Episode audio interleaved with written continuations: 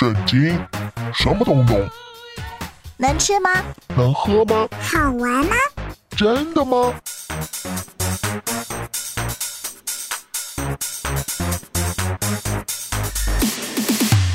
圣经鸡尾酒。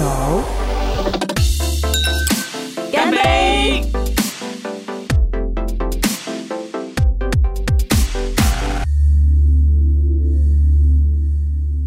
圣经鸡尾酒，让知心和下凡哥为你调一杯圣经好滋味。Hello，我是知心。Hello，我是下凡哥。对于所谓的名人啊、伟人啊、英雄啊，特别是那些非常正面、激励人心的好人、嗯啊，值得我尊敬跟欣赏的那些非常出色、优秀的人物，通常我们心里面都会暗暗的对他们有一种完美的期待，希望他们可以一直这样子的。良好下下去，可是，一旦听见什么银色夫妻啊闹婚变大家就会非常的震惊啊，哗然说：“我再也不相信爱情了。”对对，或或者是发现自己所尊敬的、所追随的前辈、师长，原来私底下他贪污 A 钱我们也会心碎。是。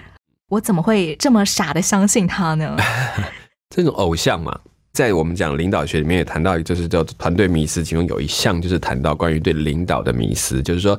当一个领导非常的有魅力，然后能够很能够带领团队，大家会对他补强很多的完美，包括很多小事都帮他设想他的用心，然后怎么样的。其实这都是一种脑补的现象。你说，我们把人看得过高，高到他代表了上帝，这就成了偶像。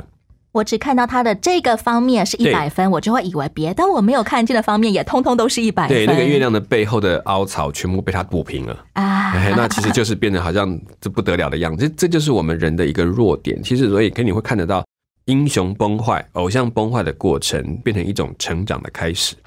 这种完美投射，如果发生在教会里面，就会嗯也真的出现很多非常夸张的事件。像之前，我其实认识一个出身牧师家庭的小孩，对，他小时候跟爸妈一块住在教会配给的牧师馆里面。嗯哼，他说有一天呢，呃，小时候他还不懂事，嗯长职童工就忽然冲进他家，把他们家所有的家具、物品啊收好的行李往外扔，嗯然后就把牧师馆锁起来、封起来了。嗯哼，后来这个小孩长大了一点，他才知道他的爸爸牧师外遇，嗯教会愤而开除了他的爸爸，连带把他们全家赶出教会。对，这真的是一件 我们听到都觉得哇哦，都不知道该说什么耶！哇，对，我我这个是很很现实的问题啦。我还听过嗯国外有基督徒呼吁大家说，把某一位发生婚外情的牧师他所写过的书通通带来，我们堆在一起，然后放一把火烧掉。是，一个牧师的婚外情，最后就演变成基督徒的团体大型示威抗议活动了。是，嗯怎么基督徒老是会对犯错的牧师有非常强烈的反弹呢、这个其实是一种人的劣根性。虽然这个牧师犯了错，我们不否认他犯了错，可是回头来问，为什么他有这个机会犯个错？这件事情上承担的不只是这一个牧者，其实包括这个教会，他们过度的把牧师当成某一种偶像来崇拜，所以当这个偶像崩坏，他们就认为他们有权利开始做一个反抗、申诉的行动。过去他们认为他们自己手中没有任何的权利跟能力，对他甚至把他所有的梦想寄望在这个人的身上，其实是弄错了。他是一个引导者，他也只是一个人。我们常常说什么牧师啊、传道人叫做牧者，对不起哦，这些牧者是羊，他是领头羊，他是被拿出来分出来说，来，你来带领这些人一起走。真正要跟的是牧羊人，耶稣是，也就是说，他才是我们真正的大牧人。而这一群的领头羊，他们也是羊，所以他也有羊的软弱，也有羊的劣根性，也有羊的很多的问题。如果这群群羊没有帮忙一起保护，或者是跟着好好的去行动，这个领头羊也会开始走下坡，甚至自以为超越了上帝这个角色，所以就会走向很多不该去的地方。我们都喊牧师、喊牧者，因为我们都以为他真的是那个手上拿着一根杖啊，要来带领我们这些羊咩咩的人，对，却不知道其实只有耶稣才是那个手中拿着杖与竿要来牵引我们的教会的众多的传道人，只不过是刚好排的比较前面的那一头羊咩咩而已。而且他非常需要群人的为他的祷告跟他的守望。你知道，其实他就像我们常开玩笑说，他站在前面，对，前面就是剑拔。如果后面也插满了刀，你觉得他走得下去吗？有很多时候是两面的压力挤着他变成了另外一个模式，他去寻求他的解决，非常可惜的事情。最后，这些犯错的牧师们也都成了悲剧人物了。，对，不能说你就合理化，但是回头来问，你在这件事情上你做了什么角色？你不是推了他一把的那个人？你我只是冷眼旁观的话，那么我也是加害者。甚至我会推他一把，逼着他往去这样去做。其实我们没有发现，我们就是那个推手，我们没有跟他真的站在一起，我们是站在呃远远的看着，然后给他拍手，然后说去啊去啊，你去这些都你去照顾啊，照顾到最后就变成这个样子的时候，你就他怎么可以这样子？你知道这个其实我常会说，那你们在这过程当中做了什么？在这个该关心的事情上，你为什么只有他才去做？为什么只剩下牧师在那里行动？你们呢？你真的常常为你们牧师这些难处的地方祷告吗？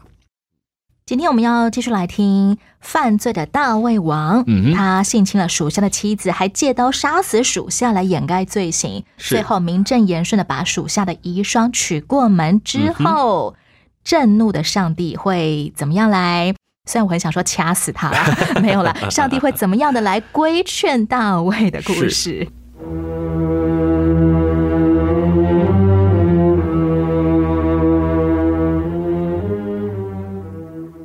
早年大卫心地善良，虽处身危难之中，也不肯伸手去害上帝所高的扫罗王。而今竟犯了这么严重的罪行，谋杀了自己的一位最忠勇的军官。难道他能成功的掩盖自己所犯的罪，而得到心灵的喜乐吗？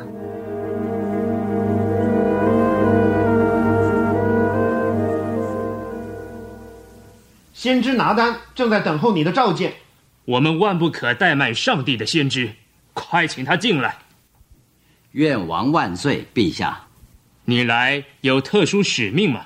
王啊，以色列的上帝差我来的。哦，是吗？王啊，你一直为全以色列秉公审判众民。如今我可否提出一事，求你公断？当然可以，请说吧。某城有两个人，一个很富有，另一个却很贫穷。富有的人有很多牛羊，但是穷人除了他所买的一只小母羊羔外，别无所有。小羊在他家和他儿女一同长大。他把自己吃的、喝的喂给小羊，对待它像儿女一般。他真是全家的宠物啊！是，是。后来怎么样了？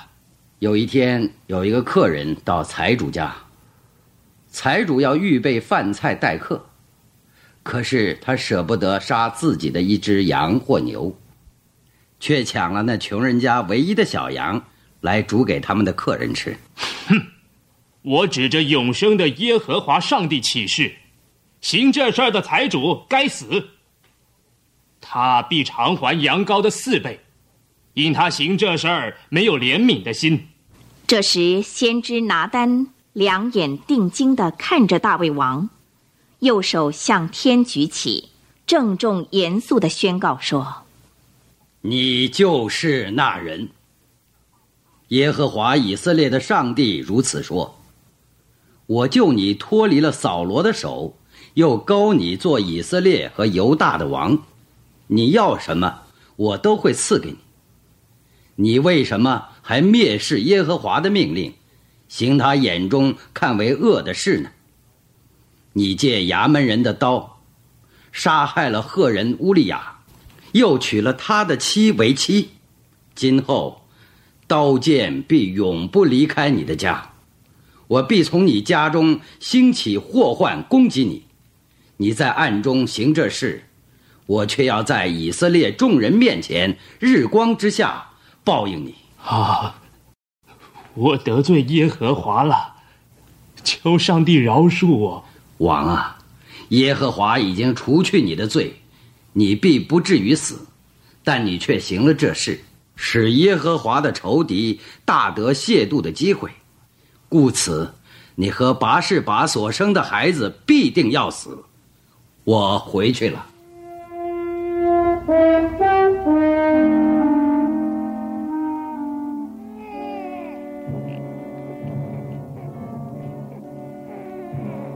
卫，我们的孩子生病了。我知道，这是犯罪的代价。你说什么？我们这个孩子，在为我的罪偿付代价。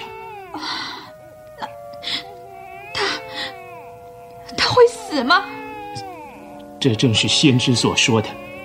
但是，上帝是仁慈的，也许，或者，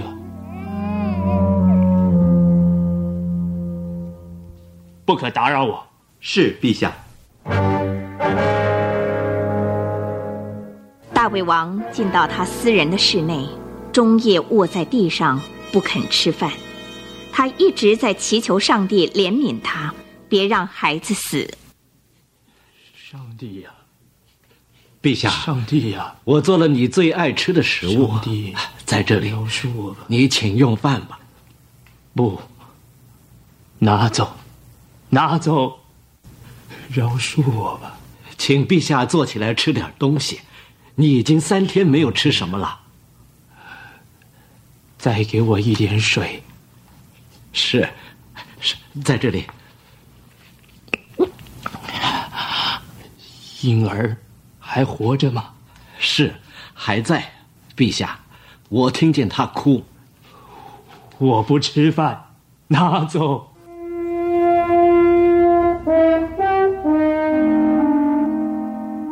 报告夫人，我们真替陛下担心。他一直躺在地上，也不吃东西。今天已经是第六天了。那，你看守这小婴儿，我去跟他说话，也许他会听我的。你是慈悲的，我亲爱的，上帝，你千万不可以这样恶自己。你一直是怜悯我的。我若失去了我们的孩子，只有够我哀伤的。让我的孩子离开我。若再失去你，上帝，我怎么能活下去？为我的缘故，我求求你，坐起来吃点东西吧。只要有生命，就还有指望。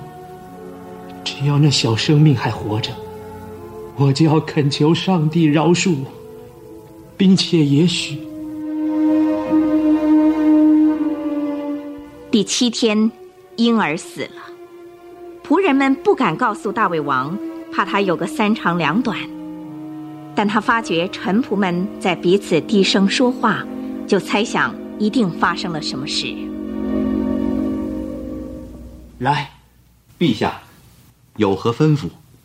说实话，小孩死了吗？呃，这，快从实说。他是不在了，陛下。啊，你叫仆人打水来，我好换洗，穿干净衣服，也为我预备食物。啊，陛下，我不懂。孩子还在的时候，你尽是痛哭；如今不在了，你倒止住哀伤，起身吃饭，是为什么？孩子还活着的时候，我进食哭泣，是因为我想，或者耶和华他连续我，说不定是孩子不死。如今他死了，我何必还进食？我岂能使他返回呢？不能。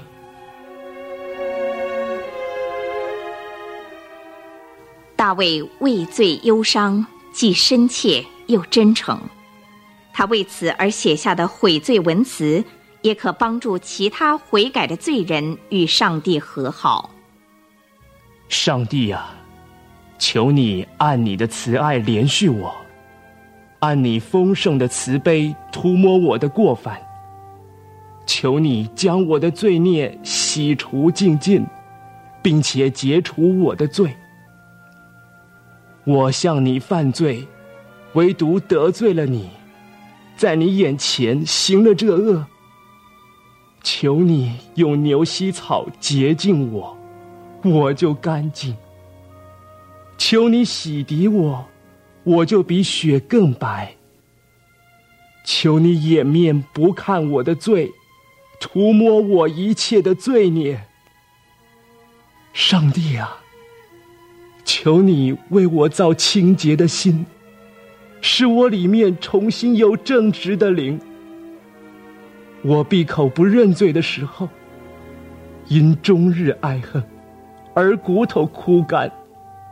黑夜白日，你的手在我身上沉重。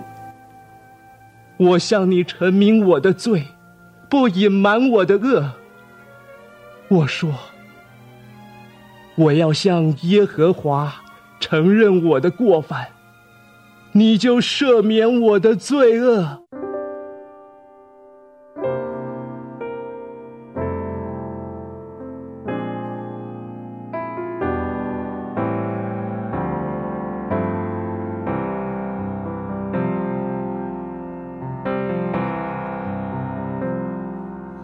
主神灵，轻轻呼唤着我的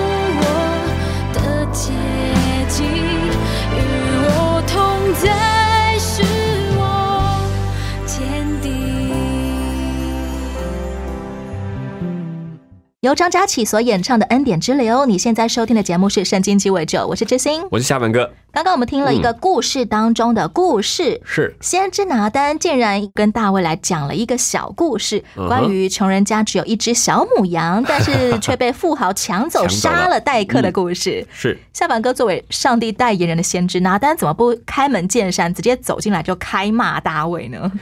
我觉得这是一个机会，他其实是想要让大卫自己发现自己的错，这个错的可怕。换角度来讲，我想给你一个认错的机会。不是被迫认罪，对，其实这是一个上帝的怜悯，所以我常讲说那个是怜悯，看着又难过又气，但是就等一下，你知道问题了吗？这个概念。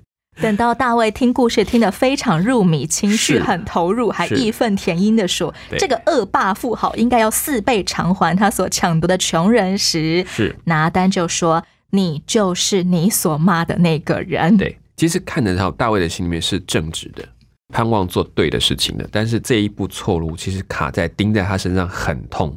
他突然可以做一个正义的角色，说啊跟我没有关系，才骂一个。就是应该这样子，然后才突然去让他知道你的钉子在身上。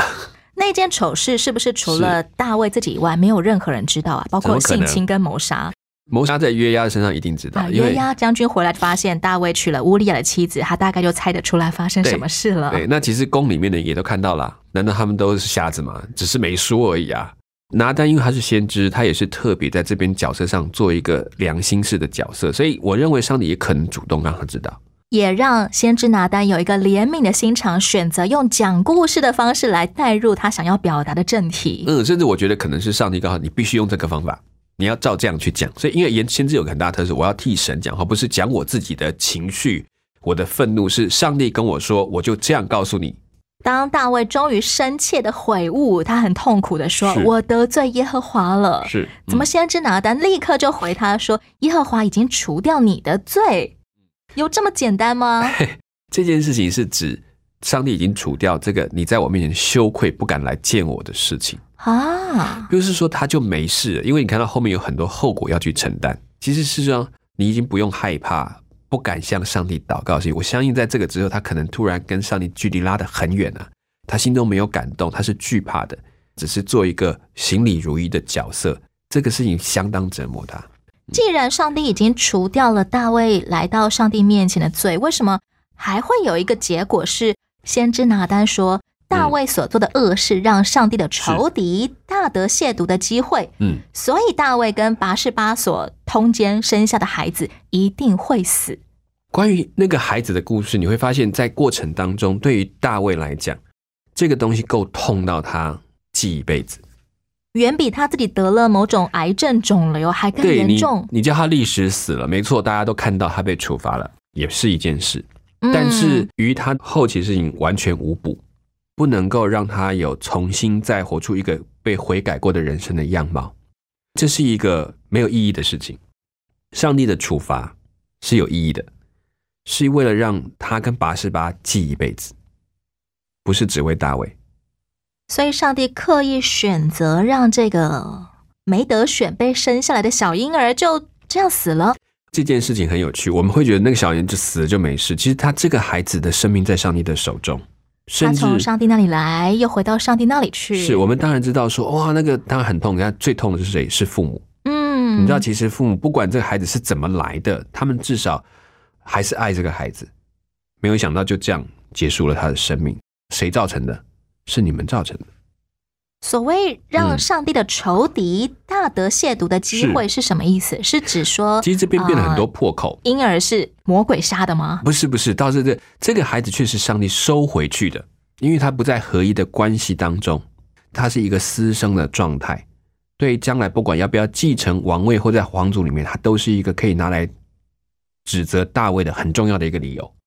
另外，就大卫在做这个事情的过程当中，他做了很多的欺骗，这些东西会变成将来某些人行动的合理的理由，因为我也。可以有样学样。对，因为为了要做大事，我当然可以不拘小节，这种模式就变成他的合理借口。那么魔鬼可以得到什么机会来攻击上帝呢？他就可以拿到控诉人。你看这个人嘛，就就是这样，再爱你的也不就是如此嘛，也就是会犯罪，也就是会忘记你是谁。魔鬼可以用的人的残棒，用人的棒毒，用人的效法来告诉你，看他们就可以这样去做。你看大卫可以这样，你当然也可以啊。大卫已经知道上帝要收回他的婴儿，他怎么还不吃不喝，然后痛痛的进食祷告了六天，恳求上帝来拯救婴儿的性命啊？对，可是这也是上帝爱大卫的很大的理由。他知道上帝很严厉，但是他也知道上帝很慈悲，所以他觉得我尽力看看，或者或者他看我这么可怜，留他一条命。大卫做他可以做的，但他不会去改变上帝的决定。到了第七天，小婴儿还是死了。对，那么这样的祷告有什么用处呢？再看可不可以改变一下这种概念。我觉得这就是大卫对上帝那个紧紧抓住的那个那个示范。